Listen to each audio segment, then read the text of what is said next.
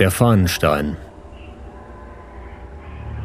Die Felsklippe, die den Namen Fahnenstein trägt, ragt auf dem Id über Koppenbrügge etwa 20 Meter in die Höhe.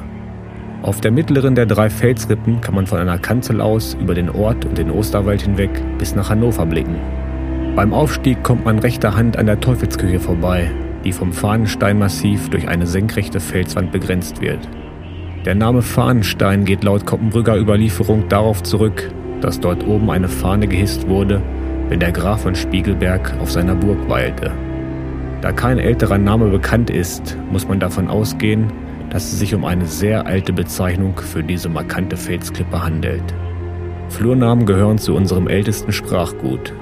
Deshalb ist anzunehmen, dass der Name weit älter als das Geschlecht der Spiegelberger ist und sich hinter dem Namen ein anderer Sinn verbirgt. Die nördliche Spitze des Ids war ein uraltes Bergheiligtum. Spricht man den Namen Fahnenstein, dann kann man nicht hören, ob das Wort mit F oder V beginnt und das H im Wort ist sowieso nicht zu hören.